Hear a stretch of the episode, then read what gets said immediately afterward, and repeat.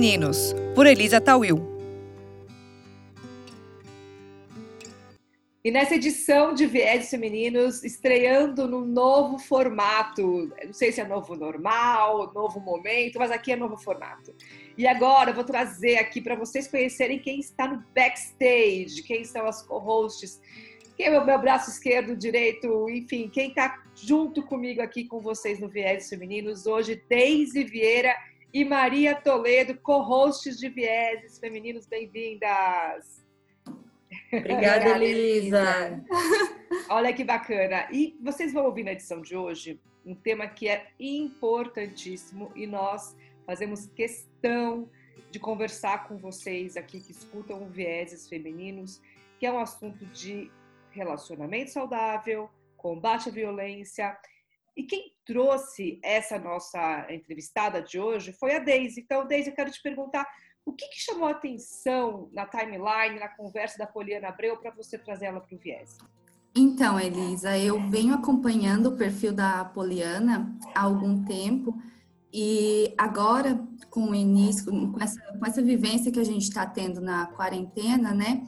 E esse assunto vindo tão à tona, é, com um aumento no índice da, das denúncias, né, com relação a, a, aos relacionamentos abusivos, eu achei muito, muito importante a gente trazer esse assunto é, para o Vieses, é, para a nossa audiência, pra, porque muitas mulheres vivem nessa situação e nem se dão conta. E uma Poliana até fala no, no, no episódio que tem muitas mulheres que se dão conta de que viveram um relacionamento abusivo só depois de ter passado por isso, já saíram do relacionamento, é, depois de anos vão é, se dar conta de que estavam em relacionamentos assim. Então, achei muito importante a gente trazer esse assunto para o Vieses. Não, importante, fundamental. E a Maria até falou, né, que quando ela olhava ali a chamada não era amor, mentalmente ela já completava, não era amor, ela era cilada. Né, Maria? Como é que você enxerga a importância da gente falar desse tema aqui no, no nosso Vieses? É isso, Elisa. É, na verdade, eu penso assim que isso decorre de toda uma cultura machista, né, que a gente tem no país, embora muitas pessoas não se reconheçam, né, dentro dessa cultura é, que é ela é reproduzida tanto por homens quanto por mulheres. E a gente cresce ouvindo é, narrativas né que permeiam a nosso imaginário de que o papel da mulher está a serviço do homem. A mulher sabe edifica o lar então ela aguenta tudo. É, tá tudo bem que o cara ele sendo o provedor, você está submetida a qualquer tipo de exigência. É, a coisa da romantização é muito difícil, né? Você não romantizar uma relação que é amorosa, mas tem um viés de um romântico meio cilada, né? Assim, ciúmes não deve ser uma coisa é, tão normalizada no sentido de que você deva abrir mão das suas atividades, das, dos seus amigos, das coisas que você já fazia. Então, acho que existe uma, uma desconstrução é, da personalidade da pessoa para se encaixar num relacionamento dito amoroso, que deveria trazer amor, e se torna uma cilada, porque, na, como a Poliana falou, é, a gente acaba se é, desconectando de quem a gente é né? E isso traz prejuízos imensos para nossa saúde mental, para nossa para nossa socialização, para nossa vida, né? A realização como um todo. Então assim, eu acho que tem uma frase que para mim define muito bem é, essa questão que diz que o contrário do amor não é o ódio, é o medo. Então eu acho que onde há medo, não há amor. E aí tá a cilada. Se o relacionamento é baseado no medo, cilada.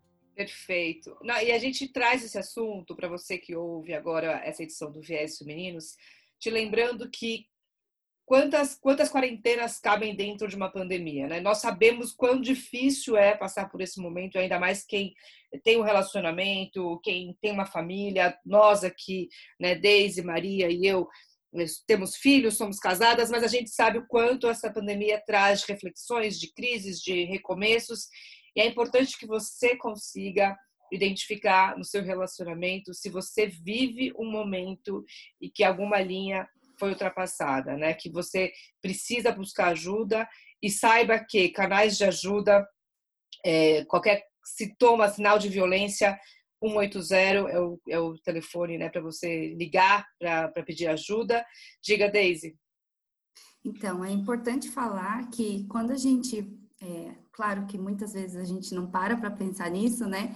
Com o tempo a gente aprende de que um relacionamento abusivo, ele dá sinais de que é, ele é um relacionamento abusivo. Mas já, também, é, com base no que a Poliana trouxe para gente também, ela falou do príncipe encantado. Então, aquela pessoa chegando como um príncipe encantado para fazer você se apaixonar por ele o mais rápido possível para não enxergar os defeitos, os sinais que esse relacionamento traz, né? Então, é, vai, uh, vai ser falado sobre isso no, no episódio de hoje, é, para como identifi identificar esse relacionamento, é, os sinais que ele emite antes dele, é, de, é, enquanto ele está, quando ele está começando, para a gente já identificar, para não cair nessa cilada, né? Muito bom. Então vamos ficar agora com essa edição de Vieses Femininos e não se esqueça de seguir o canal, compartilhar com a sua rede, mandar mensagem para nós e nos vemos nessa próxima edição então de Vieses Femininos. Para chamar minha convidada de hoje, eu vou trazer aqui uma introdução porque não era amor quando me afastei de todos os meus amigos para estar numa relação. Não era amor quando eu tinha que me desculpar por algo que eu não tinha culpa, só para que minhas coisas ficassem bem. Não era amor quando ele me dizia que eu tinha sorte de ele me amar tanto porque ninguém me suportaria. Ela é psicóloga e fundadora da página Não Era Amor. Minha convidada de hoje é Poliana Abreu. Seja muito bem-vinda. Obrigada por estar aqui. Obrigada, Elisa. Eu que agradeço o convite. Estou muito animada para o nosso bate-papo. Bom, Poliana, a gente tem, infelizmente, dados é, alarmantes em relação ao momento que nós vivemos, do momento de isolamento social e de pandemia mundial. Nos últimos 12 meses, 243 milhões de mulheres e adolescentes de 15 a 49 anos foram submetidas à violência sexual ou física por um parceiro íntimo, segundo estimativa da ONU Mulheres, Organização das Nações Unidas. E como resultado do isolamento imposto para impedir a disseminação da Covid-19, esses dados mostram que o tipo de violência se intensificou ainda mais. Como saber se é amor ou cilada? Então, é, os dados que você trouxe são dados muito importantes para a gente acompanhar, né? Aí da ONU Mulheres, que é um braço da ONU. Então, a gente sabe que na pandemia, realmente, os relacionamentos que já eram abusivos escalonaram muito, porque agora essa mulher está em contato com seu parceiro abusivo, com seu agressor, praticamente 24 horas por dia, né?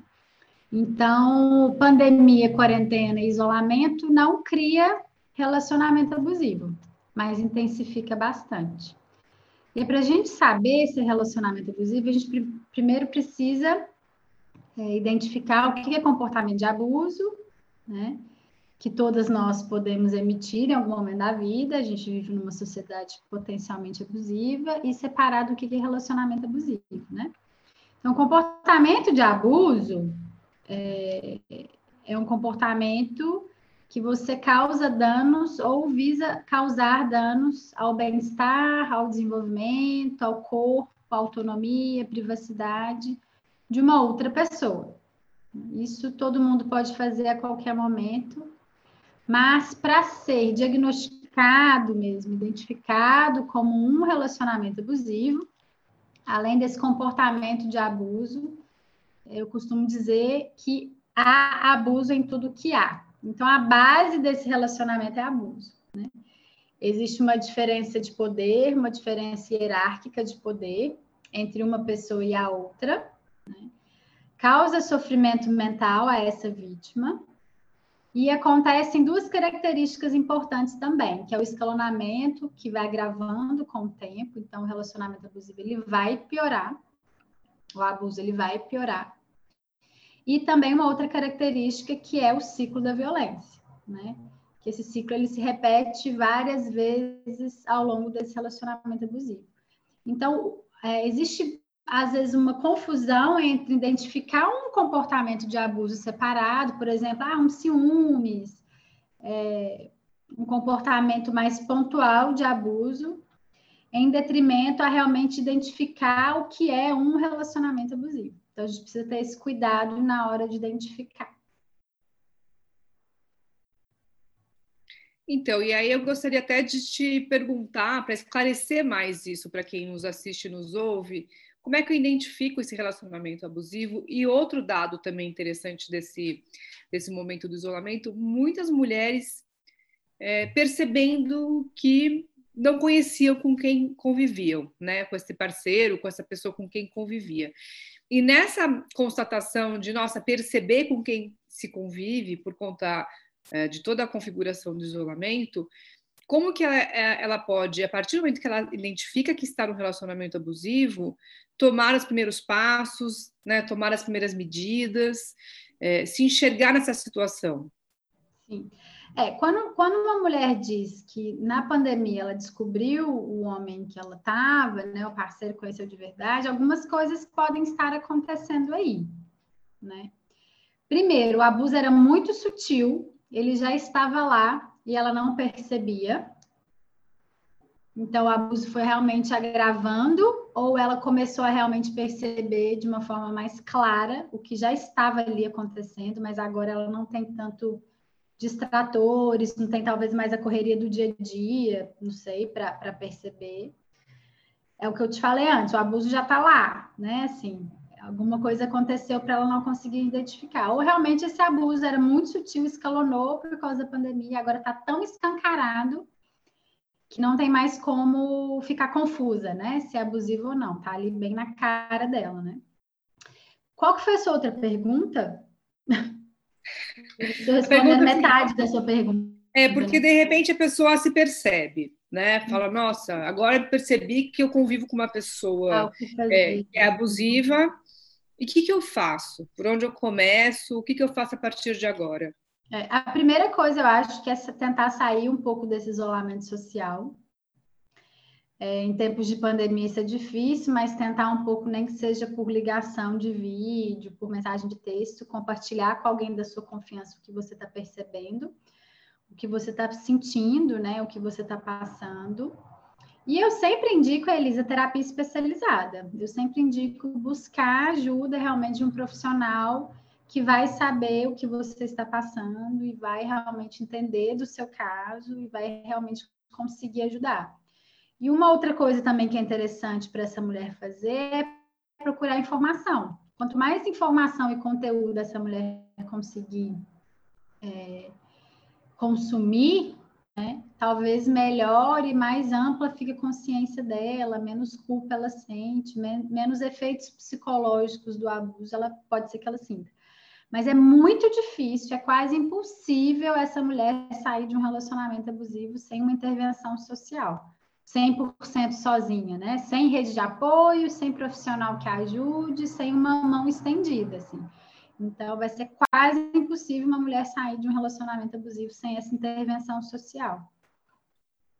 Agora, interessante esse ponto que você traz agora, Poliana, porque tem uma polêmica bem recente de uma cantora gospel que lançou uma música e o videoclipe dessa música mostra claramente uma relação abusiva, uma relação com violência doméstica, uhum. e o vídeo indica que na condição ali daquele ambiente, é, enfim, uma, uma, uma, um contato religioso mais intenso salvaria aquela relação. O vídeo ele hoje conta com quase 100 mil não gostei, né, os dislikes, e depois foi feita toda uma polêmica em cima. Hoje, ao final do vídeo, aparece uma chamada para que direciona para o canal de é, combate à violência doméstica do governo, que é o 180, é, mas até então ele não tinha. Né? Até então a mensagem que essa cantora queria passar é que, no caso né, ali de uma violência ou do relacionamento abusivo, a questão da religião ela entraria como um fator de salvação, digamos assim. É, a gente sabe que violência doméstica é crime, tem que ser denunciado, tem que ser combatido. Agora, tem uma linha muito tênue e perigosa entre as redes de apoio e o papel da religião nesse processo, vide a polêmica do, do videoclipe. Como é que você enxerga isso e como é que a gente pode orientar também para as mulheres que recorram a, lugar, a lugares que orientem da forma mais correta e, e o que seria a forma mais, digamos assim, é, mais coerente para o nível da complexidade desse problema. Uhum. A gente vê algumas frentes religiosas, né, e algumas pessoas dentro de comunidades religiosas ainda romantizando esse abuso, né, ainda colocando a mulher nesse papel de subserviente, de submissa, de passiva, e aí é difícil para ela denunciar ali mesmo na comunidade dela, é muito difícil para ela procurar ajuda, mas também dentro da religião eu tenho visto alguns, alguns processos de reflexão de alguns pastores, alguns padres também nesse sentido. Então, a gente tem que ampliar esse debate, né? É, não vejo polêmica no vídeo, vejo que eles erraram mesmo. Polêmica não é, né? Eu acho que está muito claro que é certo que é errado, né? Assim, então, para mim, nem é uma polêmica, é um erro mesmo. Não sei se a última vez que eu tive notícia eles tinham tido alguma forma de retratação, mas eu não acompanhei tão de perto. Mas todo mundo mandou esse clipe para mim, já estou sabendo, já vi, etc. Mas eu acho que é muito importante a gente começar esse debate em todas as esferas sociais, não só na religião, né? Dentro das escolas, dentro das universidades, porque é, pessoas reforçando que abuso é amor vão, vão existir em qualquer cenário, até dentro da psicologia, por exemplo, talvez, até dentro do judiciário, né? A religião ela não é o único lugar onde isso acontece, né? A romantização do abuso. Então, assim, buscar ajuda em profissionais que entendam do que estão falando, que sabem o que estão falando. Então, cada vez mais a gente precisa é, formar profissionais né, dentro e fora também das políticas públicas, porque às vezes essas mulheres não têm acesso a nada particular, elas vão ter acesso a esse tipo de informação desde a escola pública até é, o programa de saúde da família, até o SUS. Então, todas as esferas sociais, a gente precisa debater que abuso não é amor e que romantização é um desastre para os relacionamentos saudáveis, né? A religião é só um lugar onde isso acontece, mas eu vejo em várias, em vários outros lugares, até no judiciário, até na polícia, até na delegacia, nas escolas, nas faculdades, né? Então, tá em todas as esferas, assim. Então, a gente precisa ampliar esse debate, a gente precisa capacitar profissionais, treinar profissionais, investir em políticas públicas, capacitar esses profissionais de políticas públicas em todas as esferas para que a gente é, consiga começar um movimento maior, né? Então, assim, a mulher não deveria ser a única esse peso de buscar ajuda e conseguir essa ajuda ideal, essa ajuda eficiente e responsável, não deveria ser uma responsabilidade dessa mulher. Ela já é uma vítima de violência. Né? Ela já está com sua saúde mental totalmente deteriorada, seu corpo físico adoecido, porque relacionamentos abusivos causam mortes de neurônio, doenças autoimunes e etc diabetes tipo 2, doença cardiovascular, ela às vezes está com dependência emocional, dependência financeira, tentando salvar ela mesma e os filhos, e a gente não pode colocar é, a responsabilização dessa mulher em se salvar, no sentido de se eu vir e falo para uma mulher nessa situação, nessa situação, que ela está nessa situação porque ela está orando ou rezando menos, pouco, não está suficiente, eu estou fazendo uma revitimização dela. Né? Eu estou culpabilizando ela por estar naquele abuso.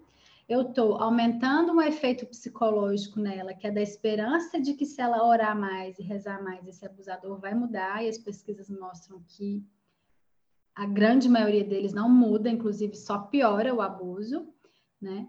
Então, é realmente complicado, mas não é polêmico, né? Não, é, não tem polêmica aí porque é errado. O que, tá, o que eles estão mostrando ali em termos de do que faz a mulher sair de um relacionamento abusivo, né, tá na grande maioria dos casos errado. Se você revitimiza essa mulher, culpabiliza ela e dá mais esperança para ela, seja através de qualquer lugar, um deles, o que a gente está falando aqui é religião, você só agrava o problema. Ela só vai passar mais anos ali naquela violência, correndo mais risco físico e emocional. É. E tem um erro muito que fica muito evidente nessa história toda, que é à medida que a mulher ela escreve ali nessa historinha, né, um bilhete dizendo que ela perdoa o, o marido por tudo que ele fez e enfim ele violenta ela é, uhum. fisicamente e, e, enfim tem toda uma, uma história que a gente tem que trazer aqui para deixar bem claro como você falou não é polêmica é um erro não deve ser tratado dessa forma agora se a gente não traz esses, esses assuntos em um debate fica esse, esse espaço onde pode haver dúvida, e onde há dúvida a gente precisa esclarecer. Claro. Como é que eu posso orientar essa mulher para ela saber se ela está numa crise de relacionamento ou se ela realmente está vivendo um relacionamento abusivo? Uhum. Foi bom você ter levantado essa questão do perdão, né? Porque ela pode perdoar esse, esse parceiro, mas não necessariamente ela precisa ficar na violência, né?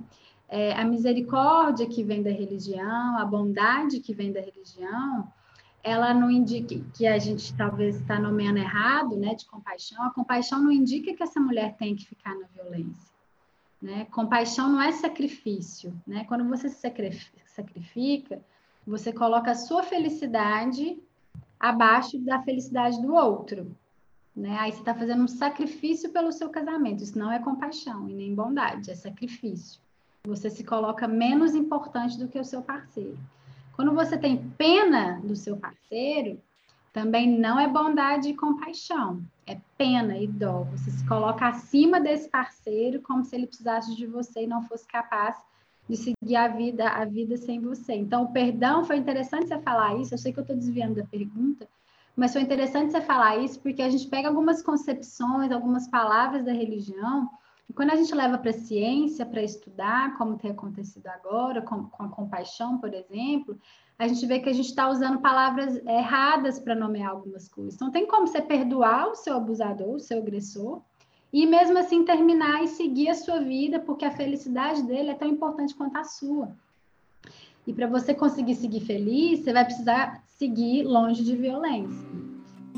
Olá, você já pensou em como deixar a sua equipe mais motivada, inspirada e preparada para performar no pós-pandemia? Eu tenho uma proposta para você. Jornada da Liderança Corporate, um produto personalizado que vai impulsionar o desempenho do seu time.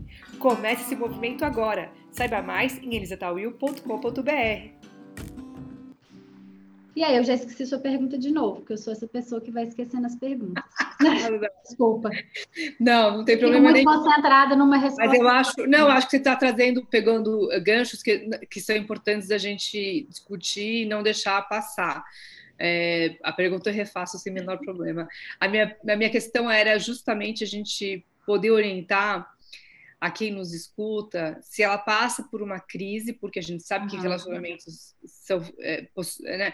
Qualquer relacionamento saudável vai ter uma crise, e, é natural, mas entre uma crise e, uma, e, uma, e um indício de abuso, existe uhum. um abismo aí que a gente precisa saber identificar, uhum. para que a pessoa também não ache que a primeira crise ela já está né, se, se, se vendo numa situação abusiva. Então, uhum. o excesso também do tema pode gerar uma discussão, um debate que confunde algumas pessoas que não estão emocionalmente preparadas para se verem em certas situações. Como, como, você vai desse papel de psicóloga, de alguém mais especializado para falar do assunto, como a gente pode orientar a essa mulher, essa pessoa que nos escuta, uhum. para ela conseguir trilhar um caminho é, de bastante consciência e identificar se é um momento de crise ou se é um momento que ela precisa prestar atenção nos indícios que ela está vivendo. Hum. Quando a gente fala de momento de crise, a gente está falando de um relacionamento saudável, né? A crise ali, elas vão acontecer ou por diferenças de objetivo, ou por estresse, ou por fatores é, fora do casamento, né? Ou falha de comunicação. Isso tudo acontece no relacionamento saudável. Relacionamento abusivo é uma lógica completamente diferente, né? Então, se a mulher começa a consumir esse material que eu falei antes de relacionamentos abusivos, ela vai começar a se identificar com, em vários pontos, né? E o principal deles é como ela se sente em relação a esse parceiro, né? Se ela sente medo, ela sente vergonha de contar para as pessoas sobre o seu relacionamento, ela sente muita culpa, então, assim, é como se 100% do que acontecesse fosse culpa dela, né? ela começa uma discussão tendo certeza que ela está certa e acaba pedindo desculpas. Então, se ela é muito manipulada, muito controlada, e pode ser até um controle através do afeto, e ela se identifica né, no ciclo da violência, em as outras características que eu falei, provavelmente é um relacionamento abusivo. Então, não existe uma crise no relacionamento abusivo. Existem vários ciclos da violência que podem se repetir toda semana, uma vez por ano, todo mês, mas tem uma base do abuso ali que é totalmente constante, né? Tem uma diferença de poder ali que é totalmente constante, né?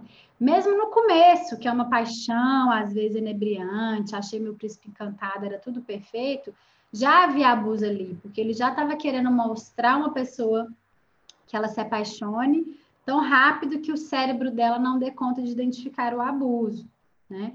Então, relacionamento abusivo, a lógica do início ao fim, inclusive o término, é totalmente diferente do que acontece no relacionamento saudável. Totalmente diferente. Então, a gente nem usa essa palavra crise, assim, quando a gente vai falar de relacionamento abusivo, né?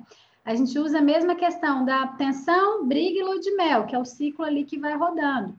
Alguns ciclos muito rápidos podem acontecer mais de uma vez por dia, toda semana, todo mês, ou até uma vez por ano, mas suficiente para deixar a mulher em vigilância, em ansiedade constante. Então, assim, se você está mais triste e mais ansiosa do que feliz no seu relacionamento, se você se identifica com tudo que a gente fala na Não Era Amor, com muito do que eu estou falando agora, a chance de você estar, estar, no relacionamento é muito alta. E, Elisa, uma das confusões, é, uma das, dos efeitos psicológicos dos relacionamentos abusivos, um dos efeitos psicológicos que o relacionamento abusivo causa é a confusão mental. Então, quando a mulher chega para a gente falando assim, ah, acontece que eu tenho confusão, não sei se eu estou ou não estou no relacionamento abusivo. 90% das que chegam, 99% das que chegam assim é porque estão, mas estão confusas porque o abuso ele gera essa confusão. Não é para você ter tanta certeza assim se você está sendo violentada. O abuso ele, é, ele funciona para você se sentir confusa mesmo, esperança que ele vai mudar culpada, senão o abusador não consegue agir ali em você, né? Quando ele, quando ele perde esse poder todo, provavelmente você não fica mais no abuso. Então, quando elas chegam me falando, ah, estou muito confusa, e quando vê um relato abaixo, elas relatam vários abusos. Né? Então, crise é muito diferente. Crise acontece em relacionamentos saudáveis, né? E tá tudo bem, porque relacionamentos saudáveis não são relacionamentos perfeitos. Relacionamentos perfeitos não existem. O que acontece em relacionamento abusivo é manipulação, diferença de poder, controle, seja de forma escancarada, seja de forma bastante sutil e até com uma cara de carinho e proteção. Muito bom, ótima explicação. E aqui no Viés Femininos já falamos de relacionamentos saudáveis, então você que está aqui nos assistindo, depois vai lá no, no seu podcast preferido, rever essas edições. A gente já falou de relacionamento saudável, a gente já falou também de, esse assunto da violência e do relacionamento abusivo. Eu sempre trago aqui porque acho que é um uma temática cada vez mais importante da gente trazer, porque antes não se falava, né? Antes a gente ouvia relatos, como foi o caso daquela mulher que foi espancada por horas e horas e horas, e os vizinhos não é, não denunciaram. E hoje a gente já sabe que o comportamento correto é que você sim denuncie, que você sim procure ajuda. Você não pode ouvir uma pessoa sendo espancada por tantas horas, né, no caso de, de, um, de um feminicídio, por exemplo, não tomar nenhuma atitude. Hoje, a gente, nós, a rede das mulheres, já, já conseguem ter esse entendimento que a gente não tinha antes. E cada vez mais é, oferecendo conhecimento, oferecendo canais de suporte, como o, próprio Não Era Amor, que é um canal que você criou é, com tanto conteúdo, com tanta orientação, cada vez mais fica a, a, o conteúdo, né, o conhecimento à disposição para que isso não, não, aconteça. Agora, existe uma necessidade de uma reparação histórica em relação ao relacionamento é, saudável, né, a busca do relacionamento saudável, porque historicamente a gente tem uma cultura que orientou muito mais para um relacionamento abusivo do que para um relacionamento saudável. Mas se a gente olhar a história e entender como é a história de, do relacionamento, os casamentos é, forçados, arranjados, casamentos é, infantis até, a gente olhar que o ano passado apenas, que foi proibido o casamento com menores de 16 anos no Brasil, o ano passado, quer dizer, a gente está falando 2020, em 2019 que uma lei dessa é aprovada, a gente ainda tem muito tempo para reparar o que historicamente foi construído em cima de um relacionamento é, não só não saudável, como abusivo. Uhum. Como foi essa decisão de trabalhar esse assunto? Da onde você é, resolveu focar nesse tema? Por que se dedicar a essa causa?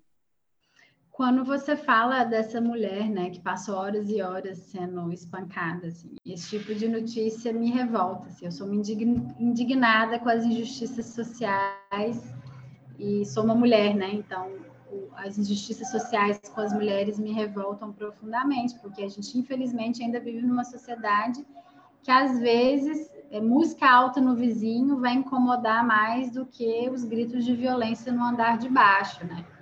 Então, se tiver uma festa ali no vizinho que vai até uma hora da manhã, a chance da gente pedir, chamar a polícia, às vezes é muito maior do que se a gente ouvir uma mulher gritando porque está sendo ameaçada ou realmente sendo agredida. Então, realmente é muito triste. Mas eu vim de muitos anos de consultório, né? Eu tenho acho que 12 anos de consultório e vendo muitas mulheres passando por relacionamentos abusivos e eu via que eu conseguia fazer alguma coisa ali no consultório, na clínica, e conseguia ajudá-las muito bem, e muitas amigas ao meu redor.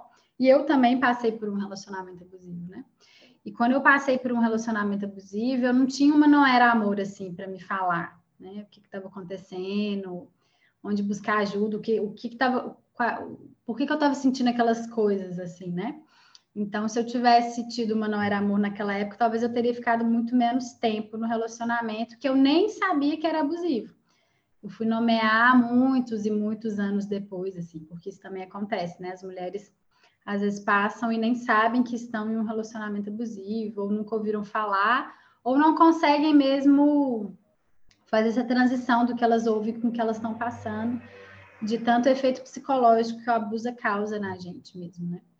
Então foi assim, foi o nome já estava comigo há algum tempo, né? O não era amor e aí é, rolou que eu testei o Instagram e aí a coisa foi crescendo, deu super certo. Hoje a gente é mesmo um negócio de impacto social.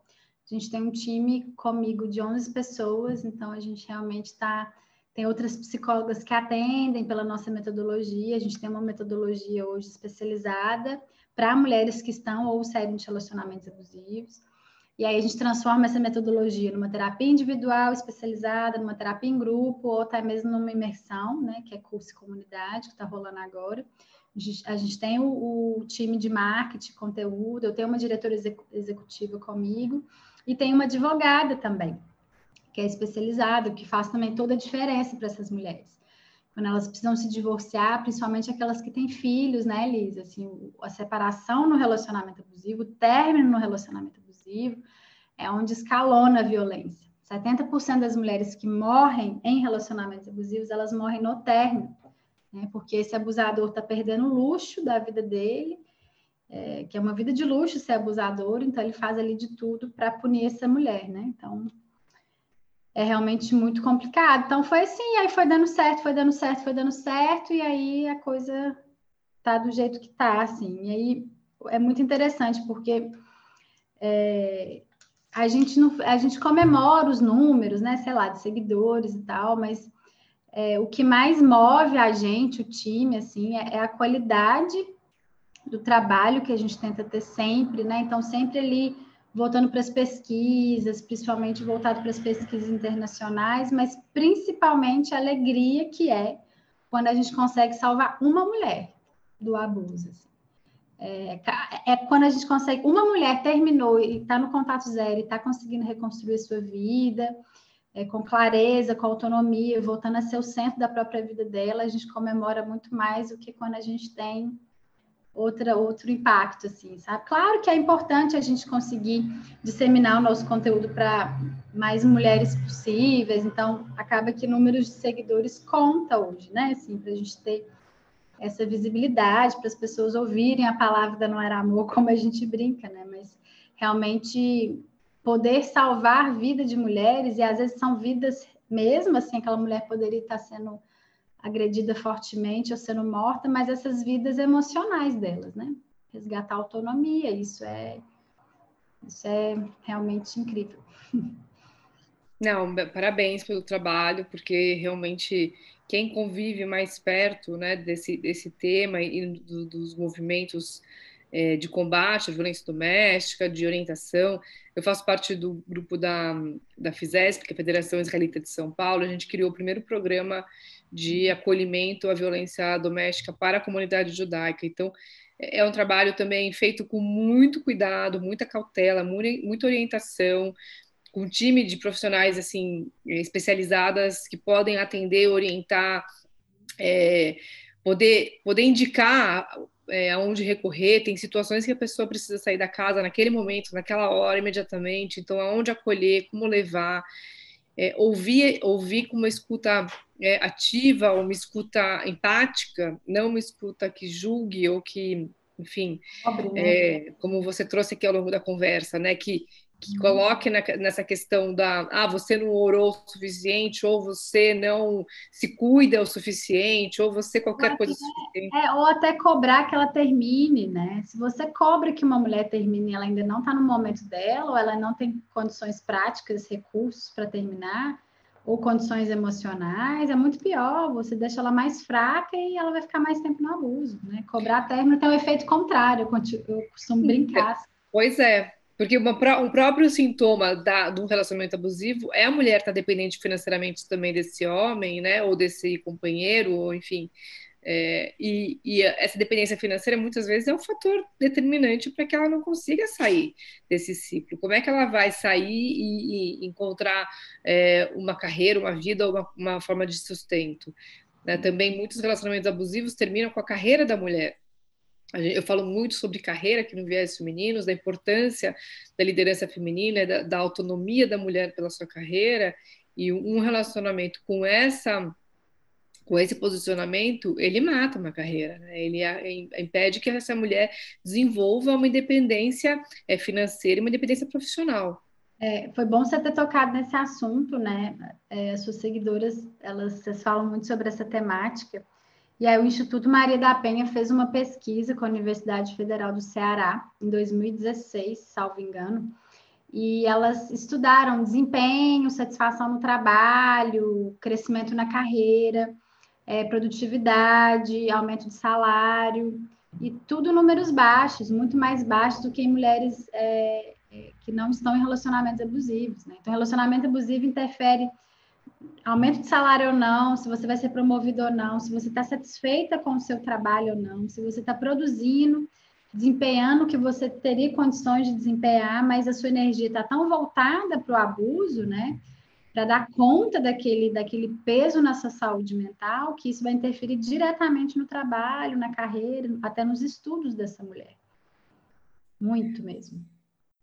Então, já é também um outro indicador para você que nos, nos escuta e nos assiste, que esse é um fator importante para ser analisado. Eu falo muito sobre a independência né, dessa liderança feminina com autonomia, com consciência, com um caminhar é, é, individual e, e, sustentado, e um relacionamento abusivo ele tira muito desse plano, desse projeto da vida dessa, dessa mulher. Poliana, vamos chegando aqui pro, já para os nossos minutos finais, mas eu quero antes te perguntar o que, que você percebeu dessa pandemia, qual foi a maior mensagem que você consegue hoje transmitir desses meses de isolamento social, o que, que a gente pode pegar como uma lição de vida daqui para frente e ouvir uh, desse silêncio que muitas vezes as casas demonstram. É. A gente sempre fala, né, na Não Era Amor, que onde há silêncio há violência. Assim. E hoje, mais que nunca, a gente conta muito com essas denúncias dos vizinhos, né, das vizinhas, é, algumas campanhas aí Brasil afora, na tentativa de expandir encorajar as pessoas a denunciarem.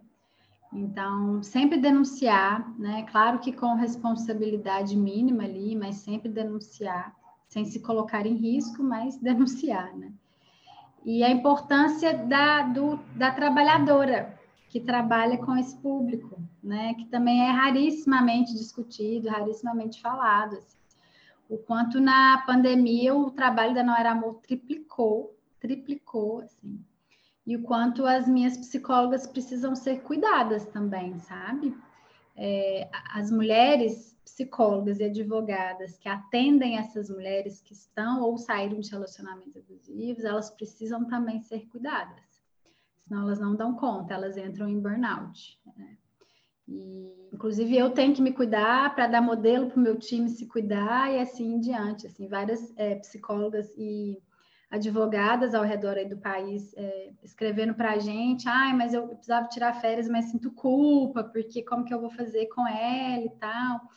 Como que eu vou fazer para não atender essa mulher no final de semana se ela quer urgentemente? Então, uma coisa para se discutir é também o cuidado dessa cuidadora, né?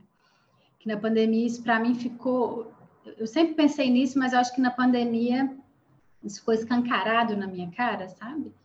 E eu, eu, imagino que vocês falem muito sobre isso, né? Nas, com as empreendedoras, com as líderes, é, para elas estarem com o trabalho em dia, saúde mental em dia, o autoconhecimento em dia, elas vão precisar se cuidar. E como fazer isso, né? É, como lidar com a culpa de se cuidar, talvez também, como se cuidar para estar bem, para abraçar essa mulher e realmente pegar na mão dela para ajudá-la. Esse, esse é um, um, dos desafios da pandemia. É cuidar da é. Não, você trouxe assim o desafio que é, a maior parte, né, a grande parte das, das, das mulheres é, enfrentam, que é essa, esse autocuidado.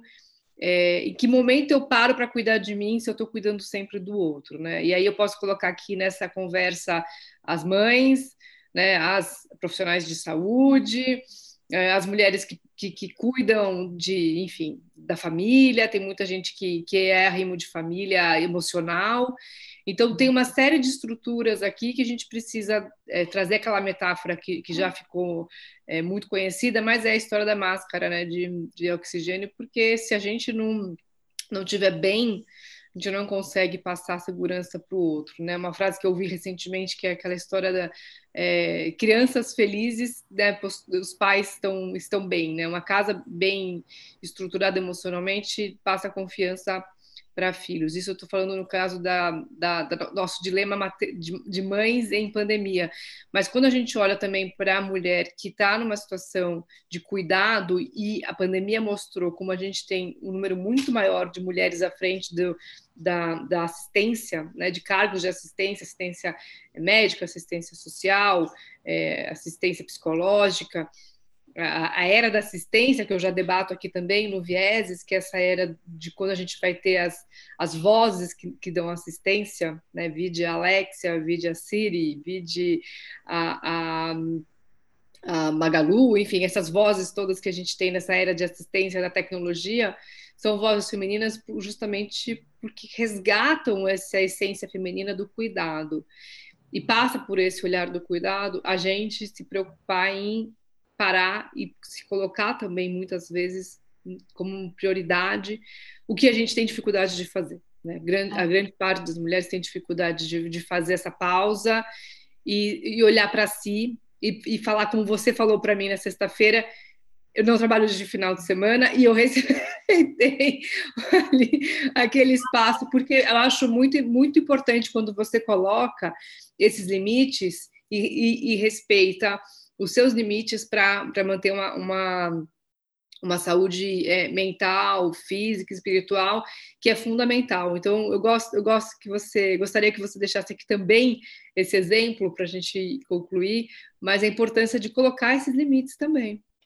É, o que você falou é incrível, assim, porque os estudos já mostram que as mulheres líderes elas são mais empáticas, mas isso é algo cultural, né? A gente é criada para ser mais cuidadora e etc. Mas a gente também é criada para ser a salvadora, para sentir culpa. Então, até, até quando a gente está conseguindo manter, se sustentar sem ter autoempatia, autocompaixão, né? Porque a gente está com culpa de falar um não para um filho ou falar não para um trabalho para cuidar da gente. Então, é muito importante. Se a gente não olhar para a gente, não cuidar da nossa mente, do nosso corpo, é, das nossas relações, é, a, a, vida muito corrida, né, Elisa? Quem que você está escolhendo gastar tempo, assim? Hoje eu escolhi gastar meu, meu uma hora com você, mas eu escolhi, né? Quem que você está escolhendo gastar seu tempo, né?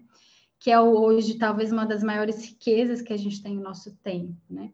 Então a gente saber falar não para o outro, talvez começar a treinar com a gente mesma, falar um pouquinho de não para a gente, né? E aí o trabalho que a gente faz com essas mulheres é dez vezes mais isso que eu estou falando, né? Assim, porque elas têm que falar o não grande assim para a violência. E elas vão precisar de ajuda para falar esse não grande para a violência e esse sim enorme para elas mesmas, para que elas consigam de verdade voltar a ser o centro de suas próprias vidas. Esse é o ponto.